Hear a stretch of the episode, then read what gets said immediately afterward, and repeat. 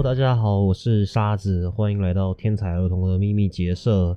没错，我们频道改名字了，就像我上一集所说的，我们之后频道会以分享一些像是戏剧啊、音乐跟文学作品的方式来介绍一下我们自己的生活。我还有另外一个伙伴，就是阿寻，可以跟大家问好。Hello，大家好，我是嗯阿寻。我觉得我刚才那样好糟、哦，说哎、可以跟大家问好，好像在叫 宠物。你很烦呢、你不要打麦克风。嗯，哦，好啦，我的错。再剪掉。对 OK，要重录吗？你讲。没关系，不用。好了，那我们每一次都会有一个主题，然后会有相应的作品来跟大家分享，来做一些讨论哦。嗯，或是说我们会分享我们自己的一些生命经验。这样讲好像大家还不太理解，就讲一下我们今天的主题。我们今天要讨论的是遗弃感。嗯遗弃感可能算是我跟阿寻生命中的主旋律，对不对？那么惨烈。我觉得啊，蛮像的。嗯，哎，对啊，像是我们之后也会有类似的这样的主题，然后会举一些文学作品啊、影视作品来做讨论。那今天讨论的东西就是遗弃感。寻经有带来他一些想要分享的故事，那我也有准备一些，哎、我今天有准备一首诗跟一首歌的歌词跟大家分享。嗯，那寻经就会先跟大家分享他的故事。好。大家好，我是阿寻。对，你也可以叫我寻君。啊，对我一直报以本名。没关系，没关系，因为我之前在上一次的跟沙子的节目，我也是说我是寻君这样。嗯嗯，对啊，就是我觉得遗弃感真的是藏在每个人的心里，只是我们都用不同的方式在在经历，甚至没有机会意识到，它就会变成各种状况，然后出现在我们的生活中。其实遗弃感真的要讲的话，他会讲的很长很久诶，嗯因为在每个生命不同的阶段，在很小的时候，一直到青春期，一直到成人之后，其实都一直在面对这样的事情，只是对象都不一样，然后所用的方式也不一样。对，真的要讲起来，可能是一个一千零一夜的故事。没关系，我们今天可以嗯先稍微来讲讲看一些我们关于仪器感的一些生命故事。我相信大家也有很多这种感受，像是我身边有些朋友啊，他们是在谈恋爱的过程中过得非常辛苦。然后有一次我在校园学校散步的时候，就突然接到一个朋友的讯息，他就告诉我说，他要跟他的一个对象，就是一个正在交流的一个男生同居。我那个时候立刻 非常的生气，真的是那个愤怒，真的是像大火一样燃烧了我的身体，因为我其实很担心他，就是就是他的这个，因为我之前听过他分享，就觉得他这个对象让我觉得很不放心。然后我朋友自己的状况也不是很稳定，我就很担心他会受到更多的苦，就会更受苦这样。然后他跟我问我很多很多的问题，其实我朋友的问题就是一个，就是总归就是一个问题，就是我会不会我会不会被那个男生讨厌，会不会被那个男生丢掉？我那时候突然间在那个辛苦恋爱的朋友身上看到了我自己的遗弃感。就像朋友，他很担心自己不被心仪的对象喜欢，很担心自己不够好，所以就要被抛弃。然后原本的愤怒就因为就是突然感受到那个遗弃感，就遗弃感就是像镜子一样从朋友身上照到我身上，就觉得哎、诶我也是从小到大也很害怕被重要他人遗弃。我的遗弃感是，如果我觉得我不够有用，我就害怕被抛弃。然后那时候我就是生气，生气完之后就想起了有一次我跟我的心理师的对话，因为其实我一直很想要拥抱、安慰很多亲朋好友，甚至是想要拯救他们。但是有一次，我就跟心理师说：“嗯，我觉得我这么想要努力，想要拥抱大家、安慰大家，甚至拯救大家，也许也是因为我很想要拯救他吧。”医生就问说：“嗯，拯救谁？对，他就说他是谁，嗯就像你刚刚问的。然后那时候我就闭上眼睛叹了一口气，然后睁开眼我就看向医生，我就说我的妈妈，我说也许他是我在这世界上最深爱的人，即使我不愿意，其实我觉得我们之间的爱会让我挂号我会消失，但是我仍然深爱着他。然后医生就很笃定的点头说：“是的，勋君，他是你最爱的人。”然后哦，我觉得这边听到听到这边，可能很多观众都要泪崩了。我觉得真的很多小孩在很小的时候都一直想要当爸爸妈妈心中的那个小英雄，对啊，对啊，他们并没有想要当一个被父母好好捧在手心、被疼爱的一个小孩，嗯他们其实想要成为拯救父母的小英雄，只是很多人内心可能没有发现这件事。嗯，唉，但是我开始面对了我跟家人，尤其是我跟母亲的这这样的创伤了之后，我就发现，在那些过去的可怕的环境里面，我已经早已经被许多重要成人遗弃了。虽然说我现在会觉得我好像很担心我在现在的生活会因为怎样怎样就被哪一个人抛弃，但是事实上我们很早就被那些重要的大人遗弃了，所以遗弃感一直留在我们的里面，就用虐待和忽视的形式。然后我就觉得这真的是没有办法的事。就是我当我跟医生在讨论这一块，就是我心理师讨论的时候，我就发现我需要先承认我的真实感受的确是被忽视了。就是就像刚刚沙子说的，我们都很容易去当了爸爸妈妈的小英雄，为了要拯救他们，让他们快乐，这是我们身为孩子非常单纯的爱。然后，可是那些大人，因为他们自己也很辛苦，所以他们更无法，他们却无法好好的重视、在乎我们的就孩子们的真实感受，所以那个遗弃感就一直留在我们里面。虽然我们好像在当时的时空帮助了爸爸妈妈，保护了他们，安慰了他们，但是那个真实的感受，那个孩子却被遗弃了。嗯，对啊，就是我觉得说起来好像很简单，就是啊，你要重新承认啊，拥抱那些孩子的感受，去将这些碎片一点一点的拼回来。就是其实心理治疗，或者说我们在日常生活，我们在好好的面对我们真实感受的时候，就在慢慢做这个拼图的工作。嗯，但是其实真的很困难。这当然是很困难的，而且这是，这就像是被很深层的洗脑，嗯，它已经不是在你表层意识，它就是在你很深的潜意识里面。所以这个并不是说去面对，或者是理性上知道，嗯，那就是可以解决的事。其实并并没有那么简单。其实你理性上知道，又理解了那么多事情，对，但是在真的遇到困境，在情感上要面对那些人事物的时候，很多事都还是很难做到的。嗯你就是不能避免在提到那个名字、那个那一件事情发生的时候，你的心情就是会一直很悲伤下去。这件事情是很难被克服的啦，我觉得。嗯我觉得群君刚才分享的故事，就刚好是在呃有点像是幼儿跟原生家庭阶段嗯的一个事情。其实遗弃感真的是这样子、我觉得。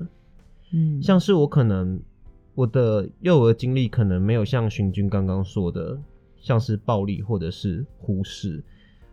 我这两点可能遇到的，当然也不是没有，只是没有到大家想的那么严重，就可能嗯跟一般家庭很像，就是有时候考试考不好啊，或者是说谎做错事情的时候会被父母亲体罚这样子。嗯我相信很多在我这一代，就是三十岁这一代的人来说，非常可能会发生的经历。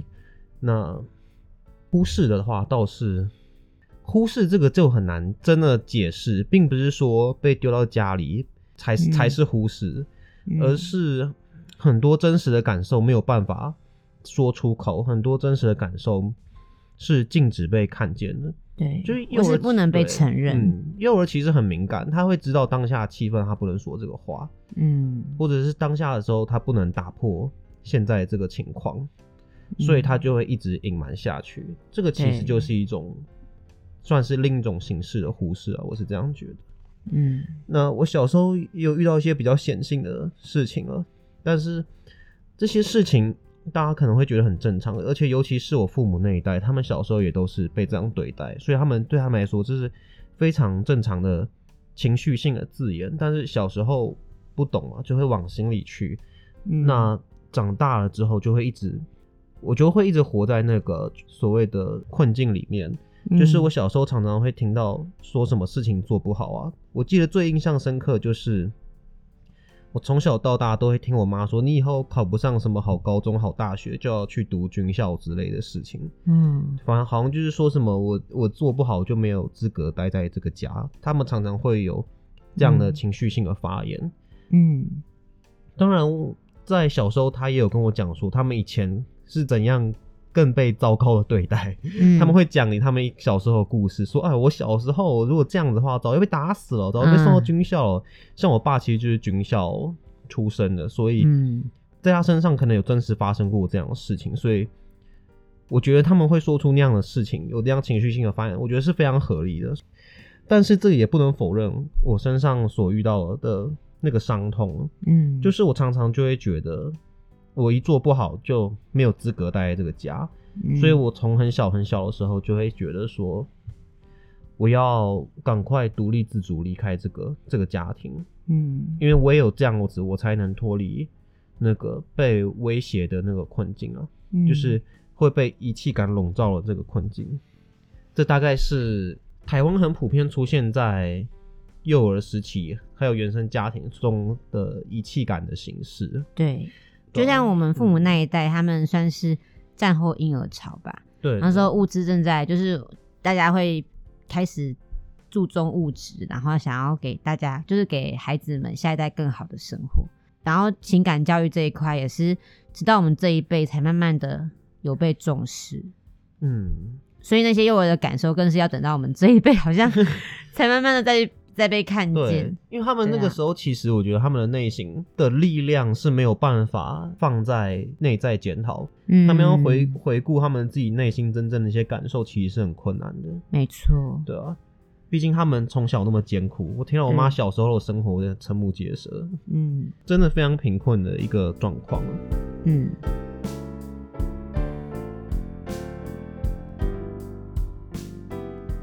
对啊，那接下来是我要分享我的故事，跟我想要跟大家分享的作品。嗯这个故事就比较刚好跟荀君的性质非常不一样，我觉得这样挺好的。就是我分享的性质是大家可能会在伴侣关系啊、男女朋友之间所产生的遗弃感呢、其实我觉得这个遗弃感跟你当时讲的那个小孩跟原生家庭的遗弃感其实是一样的。那个小孩长大了，嗯，他长大，但是遗弃感还是深植在他的内心里。对，所以大家在伴侣关系之中才会有这么拉拉扯扯、撕心裂肺的故事情节。嗯，我真的觉得，希望有一天全人类 都可以好好的活着啦。我也是就这样觉是对啊，不要那么悲伤嘛。刚讲完，我就要分享很悲伤的作品。唉，我想分享一首陈冠茜的歌的歌词。这首歌歌词也他自己写的。，对，这歌词也是他自己写的。嗯，陈冠茜在在两三年前，好像在文青小圈圈当中，忽然好像火红了一阵子，我也不知道为什么。他是哪时候出的作品？这个超久以前的，好像是两千年初期，但是我不知道为什么在前，好像不是两三年前，应该是四五年前，他忽然又好像又在火红了一阵子。就我身边的朋友圈，很多人都开始在听陈冠茜，在分享他的歌。还是这阵只是我同温层，我现在 Spotify 都找不到陈冠茜，我很生气。这也许大家听完可以在下面留言说，你有没有听过陈冠茜的歌？真的，我打陈冠都只跳出陈冠希，真的觉得很烦。好，那当时我是在当兵，那那时候有一个女朋友，她在国外读书，然后我在军里。那个时候我不知道我们发生了什么问题，只知道感情越来越差了。他也没有明白的说他不爱我了，然后他也没有很明白的跟我说发生了什么事情，我就一直处于在一个未知的状况，然后越来越不安。我就觉得我好像要被丢掉了，但是我不知道为什么。那个时候就听到了陈冠希《别说》这一首歌，它里面第一、第二句歌词就完全击中了我。那我就跟大家分享这两句歌词。那陈冠茜写的歌词其实都很诗意，嗯，所以 我在读的时候，你们可能会觉得，嗯，这个语法好像很奇怪，但它其实就是很诗意的一个写法，它有破坏它的那个原本的语言的结构，然后再重新拼凑的感觉。好，那我就直接念：生冷的离别的宣言，做最华丽的呈现，以为就可以安慰那未被告知无助的灵魂。嗯，就是那个未被告知无助的灵魂这件事情。嗯其实我觉得在很多状况之下，觉得关系要结束了，甚至像你说小时候做错事，然后感觉自己就要被遗弃了。其实我们好像知道说，因为我们做错事，所以被遗弃。但是更心里其实是说，为什么我做错事就要被遗弃这件事情，嗯就是那个很让人难以明白。你会怀疑说，难道我们之间的爱就是这样在做评断的吗？我们之间的关系就是在这样做评断的吗？嗯那时候我是一直到我自己发现，那个我在当兵的那个年代已经可以用智慧型手机了。哦我大概当了前三个月不能用，后面因为随着科技的进步，可以开始使用智慧型手机。那我就在军里面用那个 Facebook 看到他的照片，嗯是我自己发现他好像跟一个男生一直常常出现那种亲密的照片。嗯那个时候我还跟他在一起，嗯是我看到那些照片之后，才有一天讯息问他说：“你是不是喜欢这个男生？”然后他就才回我说：“如果有机会的话，希望可以跟他在一起。”那个时候我们才真正开始正视我们的关系，然后来沟通这件事情。天然后我就跟他说所以前面都没有说想要分开什么：“的。没有，他就只是就是冷处理啊，对我很冷淡这样子。”所以我不知道发生了什么事，我是一直到自己发现了那张照片，我才那个天哪！才知道好像有这样的事，他才跟我说他有机会的话，希望能跟那个男生在一起。当下就跟他说：“好，那你让给我一天时间，我思考一下这件事情。”然后过了一天，我才传讯息跟他说：“那我们就分手吧。”这样子。那最后他也跟那男生在一起了。嗯，现在我就祝福他。为什么要祝福他？好烦啊！好了，那这件事情其实现在当然也是往事云烟，嗯就是过去式了。嗯，但是我我一直都记得当时那个未被告知的感觉。如果对方在你就是你们大吵了一架，对方叫你滚，或者是他甩门出去，至少我们都还有经历那个沟通跟那个激烈的情感上的交流，然后才有一方离去。嗯但是我什么都没有、欸，嗯，我就是这样被折磨了好几个月，真的蛮多个月的。嗯那之后才那个就这样默默的自己发现，然后跟他分手。嗯这就是当时的故事。好难过。我觉得大家分手还是要坦诚的跟另一半说啊，毕竟都是真心付出。嗯我觉得那个对象一定值得你这样坦诚的跟他讨论。嗯嗯，除非你有疑虑，觉得说出口会被他杀掉，那就不跟他讨论，先躲起来也没关系。嗯什么烂结，偏要讲那种很偏激的例子，你知道吗？莫名其妙。好啦，那我应该说，如果你觉得直接跟对方提分手会觉得不安全，会觉得有危险，嗯。那我觉得你也可以找你的信任的亲友讨论看看怎么做比较好。嗯真的，其实也不一定要面对面啊，至少可以用讯息、电话或是一些方式跟对方有一个交流，才会比较知道，就对方跟你会比较知道你们现在的状况要怎么面对。这样，嗯，嗯，好了，那我要分享第二个作品。啊，我觉得我刚刚很像那个什么，你知道吗？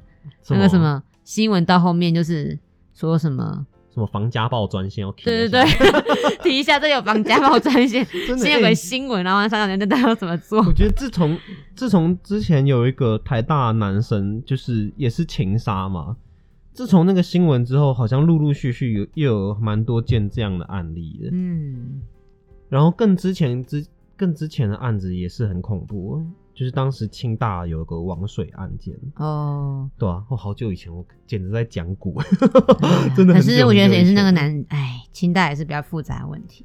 对啊清大那个男生没有作案，作案的是女生，你知道吗？但是是那啊那个男生很有问题啊，然后那女生们就崩溃。其实那个男生在那个年代看很有问题耶，对啊，对啊，在现在这个年代看，那个男生就只是我觉得他没有真正知道他想要什么，就让两个女生跟他一起陷下去了。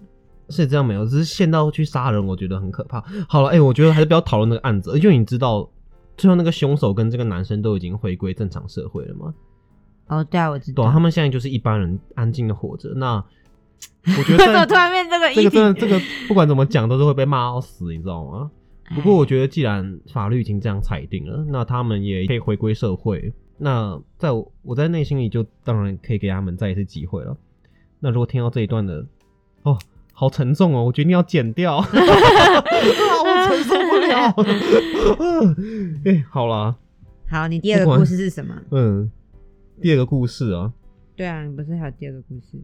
嗯，对，第二个故事就是我呃，就是当兵之后嗯。跟那个女朋友分手嘛，之后我有再交另外一任女友，那最后也是分手了。嗯，那当时刚分手的那个时候，我就读到了这一首诗。那一天我在要去上班的捷运上，那个时候我在呃明德站上班，然后我跟那一任伴侣都是住台北市以南的地方，嗯就是我住新北市，那他住台北市的西南边的区域。然后他在淡水上班，我在明德上班，所以我们都要坐很远的捷运去上班的意思。嗯嗯，其实我是为了他，因为他现在淡水上班，嗯，我是为了他能够一起比较好上下班，所以才找工作在明德站那边。哦，那他其实也知道这件事情，他有点困扰，我的错，很像恐怖情人。要好好沟通啊。对啊，那总之最后就还是分手了。然后那天我就自己在捷运上读诗集，就看到这首诗，然后那个时候我就真的忍不住在捷运上就直接落泪这样。那这本这个诗是叶青的诗，就是下辈子更加决定，还有雨水直接打进眼睛，这两本我都有买，但是我忘了这首诗是收录在哪一本了。之后还得再确认一下。那这首诗的诗名叫《来不及》，嗯那我就直接跟大家分享这个内容。嗯什么都没有的时候，你在。你问我想要晴天还是雨天，我说雨天，你就叫来了云，稀里哗啦雨下了起来。我坐着听雨，什么也不肯说，像个任性的小鬼。你撑起伞，走到雨里，走了。我眼睁睁看着，来不及告诉你，我好想要你回来。这首诗就是这样的内容。那他其实讲了一个还蛮完整的小故事，在这个诗里面，嗯就是最后那个人，我很难说明这个诗，就是有一个那么深刻的关系，他明明也很爱你，他甚至也想对你好。你说想要雨天，他就给你雨天，他叫来了云，还下起了一场稀里哗啦的雨。嗯可是最后，他因为某些事情不能承受在这段关系里了，所以他自己撑起伞就走掉了。感觉那个嗯叫来，我看一下，嗯，就是那个说要晴天跟雨天叫来云下雨的，都是那个人在，就是那个对象那个你在主导，对啊，然后最后离开的走进雨里的那个他就离开了。嗯，嗯，当时为什么不能好好跟他沟通？就我觉得那时候你们，嗯我也不知道，应该说这个诗里面就是那个主导权好像都在那个你身上，就是为什么都是在那个你身上呢？或者说为什么权力嗯要握在其中一个人身上，而而是而不是彼此敞开来交流？这个才嗯是这一首诗的困境所在。你你其实你没讲，我真的不会发现的。哎、真的？哦、嗯，因为其实我觉得，在我我在关系里，在当下我也不会发现，我都要抽离了很久之后，单身了一阵子，很多人跟我讲怎样啊，那个人当时对你这么做，就是因为怎样怎样，当时你们会这样做，就是因为发生了什么什么事，我才会渐渐发现啊，原来我们当时已经这么糟了，我都没有发现。嗯，当你跟没跟我讲说这首诗里面的你这个人称掌握了大部分的权利的时候，我才发现 有这件事。的确是，嗯我觉嗯得应该这样讲，我觉得是很这个关系很像是父母跟小孩的关系。嗯如果你如果就是你在关系里，你跟对方都把彼此当做爸爸妈妈或小孩，就是你们都一直套那关系里面，就会一直出现这种，一直觉得为什么相处起来这么痛苦。嗯，我们只感受到那个感受是很痛苦、很很被控制，或是说很无力、很无奈，对，而且就双方都会觉得很痛苦。这样，你有发现一点吗？嗯，就是他撑起伞走的前一句是说什么也不肯说，像个任性的小鬼。那是我说的。对，就是另外一个角色在陷入那种无助的状况的时候，就会被拉到小时候的情境当中。嗯他就像个幼儿一样，他甚至在还在襁褓里看那些巨大的人影走来走去，他不了解那个人为什么走了，那个人嗯为什么喂完牛奶之后，他就又被放回一个空荡的床上，那个人就走了。嗯我觉得很像那个状况，即使已经是成人了，甚至可能三四十岁、五六十岁了，嗯遇到这样的状况，还是会觉得自己像个任性的小鬼，然后什么都做不了，只能坐在那。好无好无助的感觉。你觉得这会有到头的一天吗？就是如果真的一直去面对这些事情，我觉得会有一慢慢的有机会去看到遗弃感背后，就那个遗弃感的感受，嗯其实背后是当初被遗落的孩子嘛，被忽视啊，被大人就是没有好好珍惜那个孩子。如果我们多和那个孩子相处，拥抱他，我现在讲不是一种方法，而是说，当你嗯真的有机会接近那个孩子的时候，也许我觉得我们会慢慢的可以拥抱我们的遗弃感。而当我们在进入重要关系里的时候，无论是跟伴侣还是朋友，或是你现现在的家人，我觉得就会比较对等一点。对。你会其实我觉得最好的状况是每个人都这样，而不是只有少部分的人这样。如果每个人都这样的话，大家就嗯真的可以很好的沟通，说为什么自己要离去。我我现在也突然想到，就是想到遗弃感，就是让我想到我之前也会，就是讲一个比较清楚，就是大家很讨厌被已读嘛，已读嗯。就很容易会激起我们的遗弃感，就是在伴侣关系里，然后在朋友里面，像是我啊，以前就是只要一些好朋友们读我的讯息，但是一天、两天、三天都没回的时候。我就很担心是不是他们不喜欢我，或他们讨厌我，或是我讲错什么话。你也太青春了吧！这种青春的烦恼。沙 好啦子是其中一个被我这样对待的人，就是我就会开始担嗯忧。但是我觉得很感谢，就是我的朋友们都很就是很坚强或很成熟，就是大家都会告诉我说，就是没有事，我只是在忙，或者说会告诉我说，呃，他们读过就好，就是真那些，你要很，你要，你要真的很开心，我们不是冷漠的社会人。哦，对啊，谢谢谢谢，对啊，就是我对一般人可是很冷漠的，谢谢沙子，真的。就是我觉得，因为我我就是跟好几个朋友讨论过，然后大家都觉得那可能跟我童年经验太有关系了，所以我会一直很担心那个沉默空白的时刻。我就会觉得，如果有有人在我面前，或是说在讯息里、在电话里，嗯，就突然之间空白了，那会不会是嗯我做错了什么？其实很多人都有走过这一段，我相信绝大多数，可能百分之九十五以上的人都有走过这一段。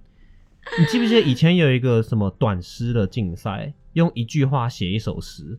哦，有那年第一名就是我已读了你的已读。大家在小时候啊、青少年的时候，真的会很在意这些事情，尤其是智慧型手机刚出来的时候，嗯就会想说，哈、他都已读我了，为什么不不那个回我？嗯，然后最后大家就有开始反省已读这个功能嘛？反省已读这个功能，对啊，哦为什么要？显示已读？很讨厌，感觉很没隐私什么之类的。嗯好了，我觉得大家真的，如果哪天你真的觉得在一段关系里，你自己很像一个幼儿，什么都做不了，看着那些巨大的人影走来走去，他要走到西就走到西，要走到东就走到东，你没有办法参与的时候，我觉得很难坚强起来。这点我是知道的，不过至少你已经有一个机会可以自觉到自己在这样的状态里面了。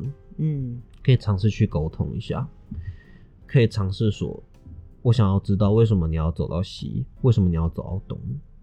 我很重视我们的关系，我真的很想要知道这些事情，嗯尝试去沟通，这样我觉得挺好的。那如果你没有这方面的烦恼，真的很恭喜你，你没有站在一个被压迫者的角度哦。你现在是在包还是 扁？对啊，我没有，我没有影射谁，我没有影射那些人站在压迫者的角度，只是我觉得，因为压迫者这个角度很容易就会站上去了，被压迫的人也是一样，大家都是没有意识的啊。会不会所有人都觉得自己是被压迫的？当然有可能啊，而且这可能是双重身份都有可能重叠在一起的。对啊，嗯，好哇，那我们终于拉回来可以收尾了哈。哇，好棒！OK，嗯你还有想要分享的吗？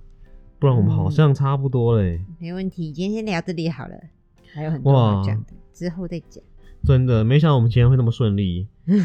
因为巡军本来有说今天不顺利的话，他这这再也不要录了，就这样说说气话来激我。没有好了，没有没有啊，巡军是真的，对啊，因为我跟他的状态其实都是时好时坏啊。好的状况我们就可以录，那对我们也不会给自己太大压力。虽然说我很常给巡军压力，哎 我随心录，我随心录。真的，好啦，那之后希望可以跟大家再见喽。那先这样，拜啦。拜拜。